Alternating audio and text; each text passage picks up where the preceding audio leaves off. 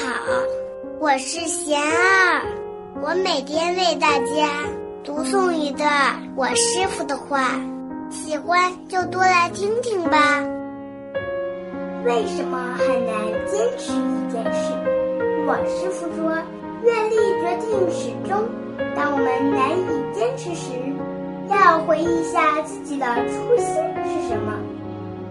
没有经过反复思量、心血来潮决定的事，必然容易半途而废。